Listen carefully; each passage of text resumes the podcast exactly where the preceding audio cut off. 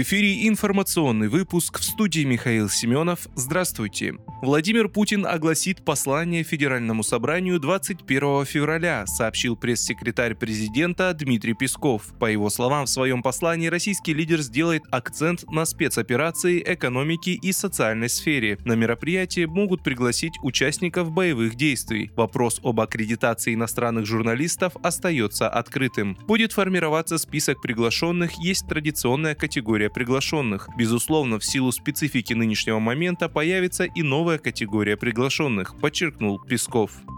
Тема возможности заключения мирного договора с Японией на текущий момент остается закрытой для России. Об этом заявила официальный представитель МИД России Мария Захарова в пятницу на брифинге. По ее словам, Россия будет внимательнейшим образом отслеживать планы по размещению гиперзвуковых ракет США в Японии, добавила она. Дипломат подчеркнула, что размещение гиперзвуковых ракет США в Японии изменит ситуацию с безопасностью в регионе и повлияет на стратегическую стабильность в мире.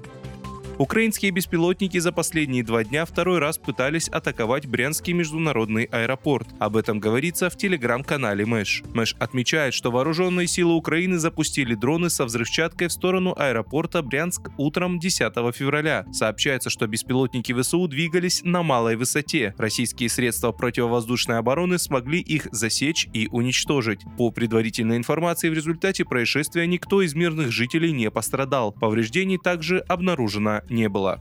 Центробанк России сохранил ключевую ставку. По итогам заседания Совета директоров Центробанк России принял решение сохранить ключевую ставку на уровне 7,5% годовых, сообщил регулятор. В пресс-релизе Банк России отметил, что нынешние темпы роста цен увеличиваются, при этом оставаясь умеренными в части устойчивых компонентов. Инфляционные ожидания населения и бизнеса сохраняются на повышенном уровне, но снизились. Притом регулятор видит признаки восстановления потребительской активности, а проинфляционные инфляционные риски усиливаются за счет ускорения исполнения бюджетных расходов, ухудшения условий внешней торговли и состояния рынка труда.